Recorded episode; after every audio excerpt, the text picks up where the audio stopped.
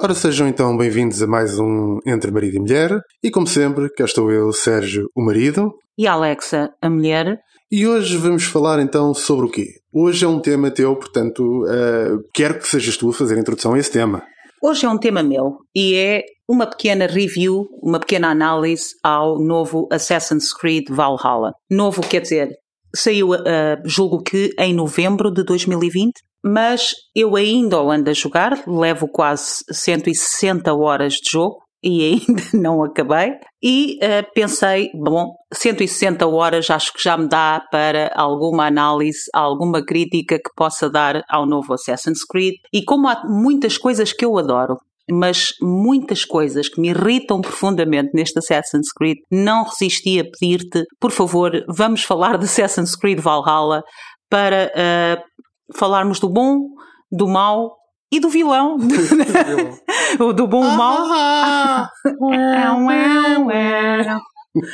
Para quem não entendeu esta referência, pessoas vão ver o Bom, Mau e o Vilão de Sérgio Leone, que é um filme brilhante. Mas vamos falar um bocadinho então de Assassin's Creed. Daquilo, vamos, queres começar? Queres que eu comece por onde? O que eu gosto, o que eu não gosto, o que me irrita, Uh, eu, eu, vou, eu vou começar só por dizer uma coisa que uh, tu sabes que para mim é o trigger de todos os jogos da, da saga Assassin's Creed. Lá vem eu. Calma, uh, preparem-se. Que tem a ver com o Animus. O Animus. eu não consigo. Acho que é de uma. Para mim, é, é a coisa que mais me leva a quebrar o universo do Assassin's Creed. Cada vez que tenho que voltar a Animus ou que tenho que se fazer aqueles puzzles para completar as memórias. Não não, por amor de Deus, não. Perderam uma oportunidade fantástica de criar uma história toda à volta de, de, de, uma, de uma sociedade secreta de, de, assassinos e criaram ali uma coisa de tu eh, não és tu, mas tu jogas como o teu ano passado e tu estás ligado a uma máquina e tens as memórias genéticas do teu ano passado uma coisa muito convoluted que para mim uh, tira-me do sério e portanto se calhar vou começar exatamente por aí. Coisas que te tiraram do sério, coisas que te irritaram profundamente neste jogo. Uh, coisas que me irritaram profundamente neste jogo. A primeira coisa, a personagem do Eivor, ou da Eivor, ou do Eivor não ser nem a nem o. E porquê? Damn Eivor. damn you Eivor. De, damn they The pronouns Eivor. Uh, e isto tira-me do sério porquê? Por favor, antes de começarem a tirar as pedras de que qualquer acusação patética, principalmente a pessoas como nós, que não temos nenhum preconceito em relação a essas coisas, antes de atirarem pedras, estamos a falar de um jogo cuja a premissa é uma personagem histórica. Ou seja, a Leila, a pessoa do presente, está a reviver as memórias do seu antepassado. Ora, o seu antepassado ou foi do sexo feminino ou foi do sexo masculino. Não estou a falar do género, não estou a falar da sua identidade de género, esqueçam isso. Estou a falar puramente de biologia. Ou foi do sexo feminino ou foi do sexo masculino. Ou nasceu com um pênis ou nasceu com uma vagina. Há toda uma digamos, pequena, ínfima parte da humanidade que isso não acontece, mas estamos a falar de uma personagem histórica. E darem a uma personagem histórica, um antepassado, a opção de ser masculino, feminino e poder mudar durante o jogo, ou seja, eu a meio do jogo posso pegar no Eivor e ser um Eivor e a meio dizer, olha, não quero ser a Eivor e depois passado umas horas dizer, olha, quero que não seja nem uma coisa nem outra. Isto é a reprodução de supostamente eventos históricos. Na história, principalmente se estamos a falar de vikings, não pode ser uma coisa, depois outra e depois coisa nenhuma. Não pode. Isto faz-me sentido, essa opção, e acho que deve existir essa opção cada vez mais em RPGs para dar total liberdade criativa às pessoas, acho lindamente, eh, para as pessoas poderem escolher ser o que bem entenderem, acho lindamente, mas isto não é um RPG. Isto é um jogo de eu não estou a criar uma personagem do zero, isto estou a recriar uma personagem histórica. E depois dá-me a sensação que o jogo foi pensado, posso estar errada, mas dá-me a sensação que o jogo foi pensado para ser uma personagem feminina porque eu comecei a jogar com o Eivor masculino e a uma dada altura there, como, como eu te disse, there's something wrong here. Não, era um, não sei, parecia-me desajustado. Quando eu mudei para o waiver feminino, fez clique. O voice acting era muito melhor, o físico era muito melhor, portanto, a mim dá-me a sensação que foi um cop-out da Ubisoft que não teve coragem de assumir que aqui isto, isto era um jogo no feminino, ponto final. Ponto final. E se formos pensar nos vikings, os vikings tinham shield maidens, que eram tão guerreiras como eram os, os, os uh, homens da altura, como os homens das suas tribos. Portanto, igualdade nesse aspecto havia muito. Na cultura viking, elas eram shield maidens e, e líderes de, de, uh, de, do seu próprio, digamos, exército, como eram eles. Portanto, não, não entendo qual é que é o mal de dizer não, não, vai ser uma personagem feminina que é a Eivor e já está. Porque se tu realmente jogas as duas, percebes, na minha opinião, que há qualquer coisa de errado ali. Ele não é suposto existir e ela é, a voice acting é muito melhor, é muito mais ajustada e uh, continuei a jogar com ela e acho e é, essa é uma parte que eu adoro no jogo é a personagem da Eivor uh, a dele hum, não parecia-me um, um, peixe fora d'água uh, de facto portanto acho que esta coisa da inclusão é muito bonito Uh, mas quando faz sentido no, no, no, jogo. E neste, neste caso não fazia sentido nenhum estou a reviver memórias do ano passado, o ano passado, ou foi uma coisa ou foi outra. Não fez sentido nenhum. E acho que esta coisa é, é uma procura tão cega de aceitação que é como a frase do James Randi. You are so open-minded that your brain will fall. E aqui é uma coisa que eu acho que caíram muito nisso. Uh, não obstante, não, não uh, a irritação passou-me rápido e comecei a jogar o jogo e houve outras coisas que me irritaram bastante mais do, do que esta. Sim, acho que uh, aí é uma, é uma das coisas que acho que todos concordamos. A inclusão no, nos videojogos é algo que é fundamental. Embora uh, ser parte. Uh, sim, e, e, embora eu concorde que mais do que inclusão, aquilo que deveríamos ter é verdadeiramente variedade That's it. E, e, e pronto, é, é, assenta exatamente por aí. A questão da inclusão, para mim, pode ser uma coisa. É benéfica, lá está, como tu dizias, consoante o tipo de jogo. Não é benéfico nós pensarmos em fazer um jogo uh, com uma base histórica, com uh, personagens que existiram, que fizeram parte da história de um ou mais países ou de uma ou mais culturas e uh, dar a opção de essa personagem agora uh, ser de outro género, ser de outra raça, ser do uh, atenção, estamos a falar de uma coisa histórica. Histórica. Se estamos é. a falar de, de, um qualquer outro jogo em que, que, possa ser passado num qualquer outro tempo, vamos imaginar até um jogo de vikings em que eu estou a interagir com personagens históricas, mas a minha personagem não era uma personagem da história. Simplesmente era uma personagem que viveu naquele tempo. E eu aí posso fazer o que bem achar, se eu quiser ser claro. ele, ela, them, whatever, whatever. Uh, seja o que for, aí faz sentido. Não faz sentido pegar num personagem histórica e agora dar-me a liberdade de, vamos supor, não faz sentido agora pegar em Camões e dizer que Camões uh, era uma mulher ou que era uh, um, ou que não se identificava com nenhum dos géneros, quando uh, a personagem histórica existe, está devidamente documentada uh, e eu tenho tudo sobre ela. É, era a mesma coisa que eu dizer que Camões era uma bela girafa com riscas de zebra. Não era. Uh, existe fatos para isso, existem provas disso, existem documentos históricos que comprovam que não era. Não faz sentido que ela seja. Não torna mais inclusiva para o universo das girafas uh, eu agora alterar uma personagem histórica das girafas, quando se calhar poderia estar a pegar na efetiva história das girafas. Porque se eu quero contar uma história das girafas, eu conto. Não preciso de ir buscar e não preciso de, de, de pegar, pegar na história de, de alguém, convertê-la e transformá-la na história da girafa. Exatamente. E neste caso, aqui, uh, embora Eivor acho que não é baseada numa personagem que tenha existido no universo viking, mas é o antepassado de alguém num jogo que, que tudo à volta do universo daquele jogo, vai atrás da realidade histórica de cada, de cada cultura. Tanto vai atrás que vai à procura de personagens históricos. Uh, aqui temos a referência constante, provavelmente as personagens mais conhecidas das sagas Viking, que é o Ragnar Lothbrok e os seus filhos. Uh, está constantemente a interagir com eles e a referenciar. Embora ela não seja uma personagem histórica, é suposto ser o antepassado de alguém. E é só aqui que eu ponho. O antepassado de alguém, o meu antepassado, o meu tetravô, foi homem, não interessa, não interessa aqui debater se se identificava com homem ou não. Estou a falar do princípio básico biológico, não estou a entrar em mais nada, não estou a tecer juízos de valor de nada, absolutamente nada. Estou só a falar de uma personagem. Haja coragem para dizer o Eivor era uma mulher.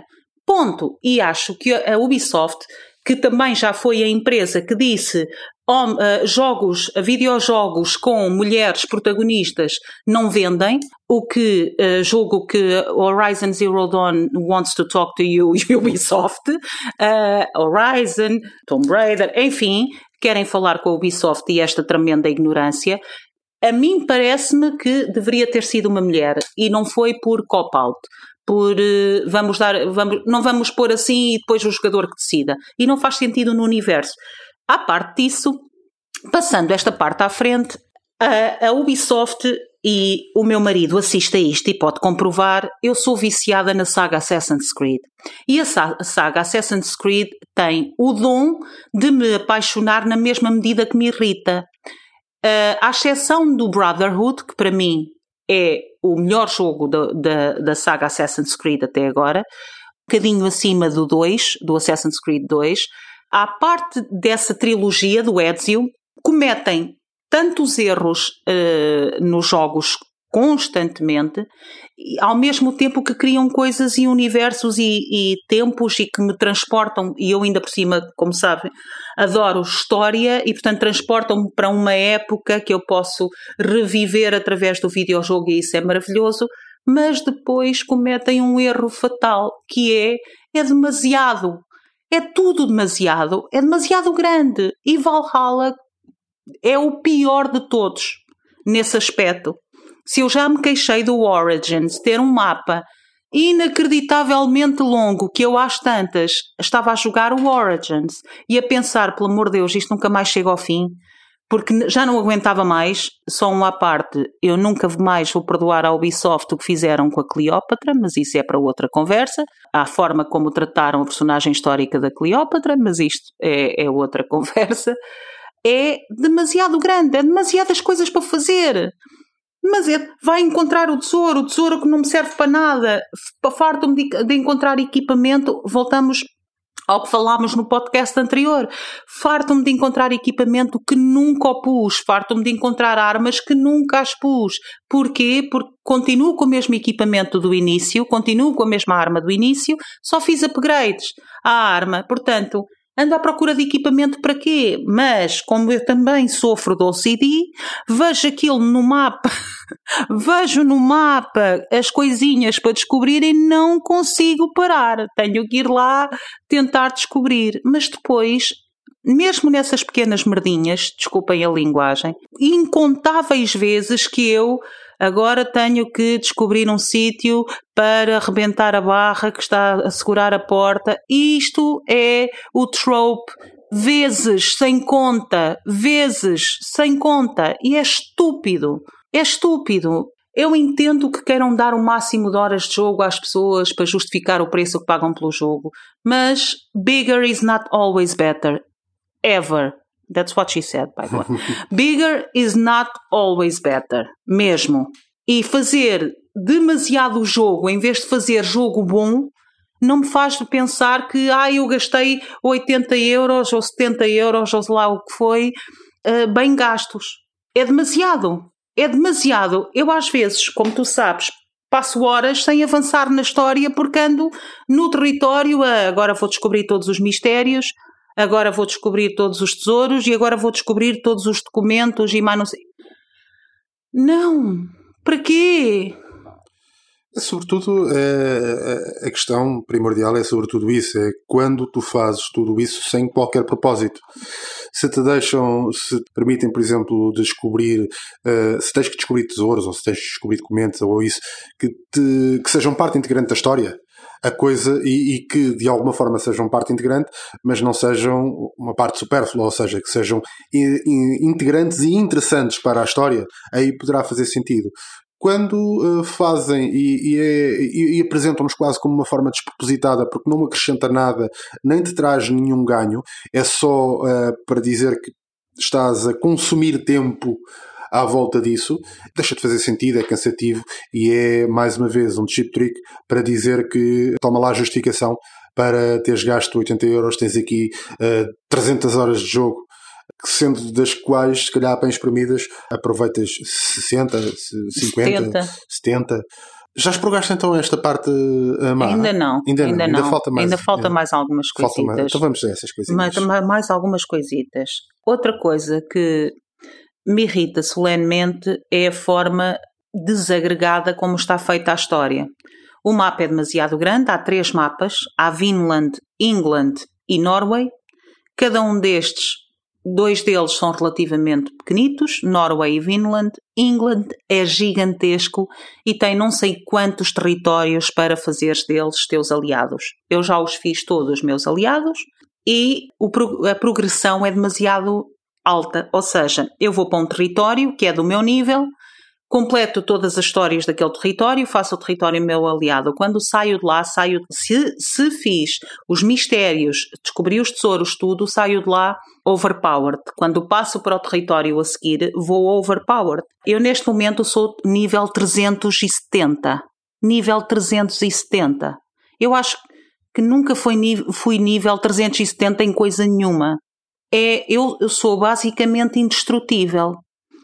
Eu nem tenho que ter cuidado a lutar com bosses, eu só tenho que me desviar e ainda por cima acho que desbloqueei o modo super-herói porque apanhei um poder que é se, se eu me desviar exatamente no momento certo desacelero o tempo dois ou três segundos, ou seja, o meu inimigo, o mundo à minha volta fica mais lento durante dois ou três segundos e eu continuo à velocidade normal. E isto é basicamente desbloquear o Super Hero Mode, porque eu, eu simplesmente tenho que fazer timing de me desviar de qualquer boss, bater-lhe, voltar a fazer timing de me desviar de qualquer boss, bater-lhe, voltar a fazer timing de desviar de qualquer boss, e é repeat, porque nenhum boss me consegue tocar neste momento. E isto torna o jogo unfun. Eu não estou em tensão com absolutamente nada. Isto é demasiado fácil, porque o jogo me permitiu que eu, nivelando desta forma, que vou simplesmente fazendo os territórios, sou overpowered. Desbloqueando aquele poder, sou super-herói. E já está. E tira-me um bocado da mecânica. À parte destas duas coisas, que já, já purguei o que me irrita, já purguei o que me irrita, ou, ou pelo menos já purguei o que me irrita mais. Ok. Mais. Não. Tenho que falar de uma coisa que me irrita muito. Mais um. Mas é um spoiler. E por isso é que eu não queria falar. Spoiler Portanto, alert. Spoiler alert. Alerta. Alerta CM. alerta CM de spoiler. Então, não suporto o que fizeram ao Ivor the Boneless. A mesma crítica que faço com o que fizeram no Origins à Cleópatra, pegarem no Ivor the Boneless, na história do Ivor the Boneless, bem, para quem segue a série Vikings como eu, pegarem na personagem que é a melhor personagem da série e fazerem aquilo que é. Na, aquilo é. Uh, eu nem sei o que dizer. Eu nem sei o que dizer. É, é, é um sanguinário atrasado mental de é, nem sei o que dizer, é, não sei.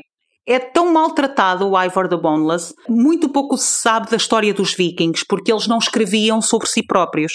Aquilo que se sabe da história dos vikings é o que outras culturas, nomeadamente os ingleses, que escreviam muito, escreviam sobre os vikings. Ah, e por isso é que eles chamam, à sua própria história, chamavam as sagas, porque era aquilo que os enalteceria para, falar, para que falassem deles. E o Ivor the Boneless, se, se forem investigar um bocadinho a parte da série Vikings, eh, que, que por acaso o apanharam muito bem, o Ivor the Boneless foi provavelmente um dos generais vikings, não quero dizer generais, mas vamos à falta de melhor palavra, um dos generais vikings que mais feitos na sua própria saga fez. É tratado na, na, no jogo como, quer dizer, é um bêbado que vai para a tasca e depois vai matar umas gajas e uns gajos e já está. É isto. É isto. O Ivor é, trai toda a gente, não tem palavra nenhuma no jogo. A luta com ele não te sabe nada, porque, mais uma vez, quando eu lutei com ele já era overpowered e, portanto, lutar contra ele foi nada. Isto não. Se querem pô-lo como sanguinário, ok, mas pelo menos metam-no com algum, alguma fidelidade ao que as sagas dizem dele. E nisso a série saiu-se muito melhor, não é? E claro, eu vir com a imagem da série para vir para aqui, para esta hum, porcaria que fizeram com o Ivor, não, não gostei. Pronto, agora, agora sim eu prometo. Agora, agora, é que é. Agora, agora é, que é. Então, agora, é que é. agora vamos passar então às coisas boas do Assassin's Creed Valhalla às coisas boas. Começando por uma coisa que eu prezo muito nos videojogos, que é a banda sonora. A banda sonora é capaz de ser das melhores de sempre, em qualquer jogo de Assassin's Creed. É linda. É, é, transporta-te exatamente para o tempo dos vikings, principalmente a banda sonora que nos acompanha sempre que fazemos uns raids. A segunda coisa maravilhosa da Assassin's Creed Valhalla, fazer raids. Uh, chegar, uh, isto é horrível dizer, eu, eu joguei no modo gore, ou seja, tens, tens a opção de escolher se queres ver muita violência no jogo ou se, não, ou se queres ver pouca, que eu acho bem que ponham essa opção, porque depende do tipo de jogador. Eu, claro que escolhi a versão máxima violência no jogo se é para ser um jogo de vikings, não é? Os vikings não era propriamente de então, boa tarde, tudo não, não bem? educados. Se, se quisesse sair daqui, se calhar, não é? Vou contar até assim, vou, vou virar para trás, vou contar, os olhos e contar até assim. Até assim. E o senhor sai daqui da igreja. E eu fico, ah! E a seguir jogamos já sueco. Não era assim os vikings. Uh, eu então, se é para, para vestir a pele de um viking, então que se vista a sério, pus no, na definição máxima de violência e de facto fazer raids dá um prazer mórbido absolutamente extraordinário. A música que nos acompanha nos raids é maravilhosa e saberes que tens três ou quatro pontos de tesouros, não é tesouros, é uh, resources uh, que tu tens que ir buscar para a tua tribo e andares à procura enquanto vais dizimando tudo o que está à tua frente naquele território é muito bom, principalmente porque tu vais, geralmente fazes um raid estando no teu barco com, a, com o teu grupo, tocando o Viking Horn e saindo e começa a música a tocar e tu sais e vai o teu, o teu grupo dizimando tudo pela frente. Acho que ter, deveriam ter feito uma coisa. Uh, quando os teus soldados, digamos assim, as pessoas da tua tribo estão embaixo, aparece uma bola de como ele precisa de ajuda, mas não tem consequência. Ou seja, ele nunca chega a morrer. Acho que deveriam ter feito uma coisa que fizeram no modo online do Ghost of Tsushima, que foi, tem contagem, tem espécie de 30 segundos, se, eu, se não me falha a memória, que caso tu não vás lá ajudá-lo ou recuperá-lo em, em 30 segundos, ele morre mesmo. E eu acho que teria sido muito interessante se tivessem feito isso em todas as partes em que tu invades, uh, fazes raids no Assassin's Creed, para teres a sensação de que the stakes are high. Se te matarem um companheiro, ficas mesmo sem o companheiro e não podes recuperá-lo. E portanto a, tu, a tua posição naquela cidade está muito fragilizada. Adorei os raids, adorei os sieges, ou seja, tomares uma cidade. Como é que se chama aquelas coisas que tu empurras, empurravas contra as portas? Adoro isso. Não sei. Não, Mas não, vocês, não vocês estão a ver, não é? Aqueles um troncos. Não, um é. pilarete retrátil condicionante de zona. Mas vocês sabem. Um ariete. É um ariete que se chama. É um ariete? É um ariete. Não é muito diferente de pilarete. Sim, deve ter sido por aí que, que o meu cérebro foi. É um ariete. É um ariete. Mas estás a falar daqueles troncos que se empurravam. Sim, sim, sim, Pronto. São, são então um ariete retrátil. Condicionante da zona. uh, então o ariete. Retrátil, uh... condicionante. Já não vamos sair daqui. Pronto, essa coisa uh, que nós empurramos contra as portas do castelo, é toda essa, tudo isso que nós temos que fazer, adoro. Principalmente porque tens que levantar o escudo quando te tiram setas e depois voltares, fazeres um timing muito bem feito, porque senão podes, eh, podes uh, ter muito mais dificuldades. Acho isso maravilhoso. As histórias são brutais, Ok, que o mapa é muito grande, mas eles deram só trabalho de escrever bem, pelo menos isso. As histórias de cada território, todas as histórias me intrigaram, todas as histórias me interessaram. Uh, por isso é que, a uma dada altura, eu estava mais interessada em ir aos territórios do que a, a seguir com a história da minha personagem porque realmente cada território tinha uma história muitíssimo interessante uh, de coisas que tu tinhas que fazer e assassinos que tinhas que descobrir para, para hum, poderes. Uh, para poderes fazer aquele território teu aliado. Depois tem um mini-jogo que eu adoro, que é o de, o de beber, o, o, Drinking Horn, adoro uh, esse, esse jogo. Estar a, a fazer o, o, Quick Time Event, que não deixa de ser um Quick Time Event, enquanto tenho pessoas a gritar Skull, Skull, é brutal, adoro. E o efeito que fica nela a seguir dela estar bêbada é muito bom. Uh, adorei celebrar o Yule, uh, Yule Festival, ou seja, o Natal uh, pagão dos Vikings, o Yule Festival foi muito giro, celebrar e fazer as diferentes atividades que havia para fazer no campo. Finalmente, a coisa que mais. Que é, o ponto, há um ponto mágico em todos os Assassin's Creed, que é fazer synchronize. Fazer synchronize, como tu sabes, é um, um momento mágico nem que se repita 300 vezes porque a forma como a câmara roda, a música toca uh, e tu podes ver a paisagem, acho em todos os, os Assassin's Creed mágico. E a seguir fazeres um leap of faith, que é das mecânicas mais bem conseguidas, é, é muito bom. Fizeram para mim o melhor sistema de combate de todos os Assassin's Creed, o mais hack and slash, mas eu sou uma jogadora hack and slash, portanto I'm a Kratos woman, portanto aquilo para mim é perfeito. Eu quase não fiz. The Assassin é verdade, tem muito pouco e as queixas das pessoas têm razão de ser. Eu não senti necessidade de ser Assassin em quase nunca, porque quando entrava naqueles campos que era para dizimar todos os soldados e tirar o tesouro, eu simplesmente entrava e com licença, eh, porque me dava mais gozo. De facto, não, eh, enquanto no Assassin's Creed 2 e no Brotherhood tinhas de ter muito a consciência que tens que entrar como Assassin, porque é muito fácil matarem-te, aqui não. Aqui era, com licença, eu sou viking. Assassin, Assassin não tenho muito, eu gosto de entrar. E a última coisa que eu gostei bastante deste uh, Assassin's Creed é uh, efetivamente os mistérios, principalmente acho que foi uma adição muito boa, porque cada mistério tem uma história diferente, uma coisa para tu fazeres e o jogo não te diz o quê. Tu tens que estar atento ao diálogo, tens que estar atento ao ambiente à tua volta eh, e o jogo não te diz. Podiam ter substituído 99% dos tesouros por uh, mistérios, principalmente aqueles da Animus que tínhamos que fazer, uh, que era um puzzle de plataformas, Sim, basicamente. No fundo é um puzzle de plataformas, em que tens que ativar e desativar plataformas. Ah, que era o glitch, Animus Glitch, que encontras Sim. um glitch na, no mundo e tu tens que completar o glitch no, na pele da Leila para que o mundo continue. Esses foram os meus favoritos porque adoro um puzzle de plataformas, adoro. Adoro descobrir como ir do ponto A para o ponto B e principalmente aquela coisa das luzes, apontares a luz para ali, depois para Mas aqui. Não achas que isso quebra no, no jogo? A imersão?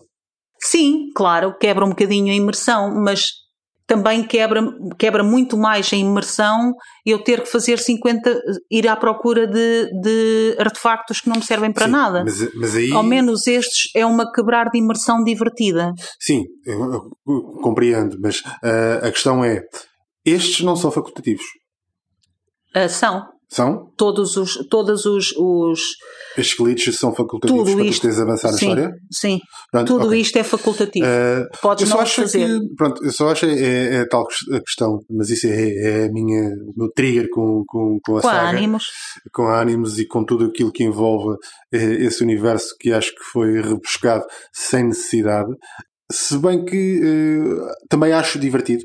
Acho que, se, que te quebra o, o, ritmo do jogo, mas acaba por ser uh, uma lefada de ar fresco. Portanto, para evitar tanta repetição, acaba a ser interessante. Se bem que acabam também eles próprios por se tornarem uh, repetitivos, no sentido em que aquilo que tens que fazer é sempre a mesma coisa. Uh, mas mas são a diferentes. Ao, ao ponto B, Sim. sempre a subir e uh, aquelas plataformas que vão aparecendo e desaparecendo conforme tu envias feixes de luz para elas ou não. Mas acaba por ser efetivamente um aspecto positivo, diferente. Sim. Sim. E pronto, acho que no fundo há mais coisas do que gosto do que as coisas que me irritam.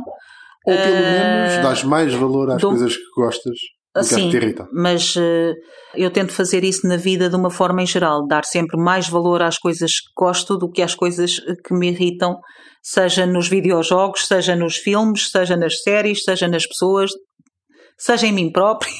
Tento sempre dar mais valor às coisas boas do que às coisas más. E neste caso, acho que com pequenas modificações o Assassin's Creed Valhalla teria sido uma masterpiece. Mas, mas depois arriscou-se a ser Viking Boring Simulator porque a Ubisoft perde-se nela própria e insiste, insiste e insiste e insiste em no bigger is better e bigger is better e ninguém lhes diz foquem-se.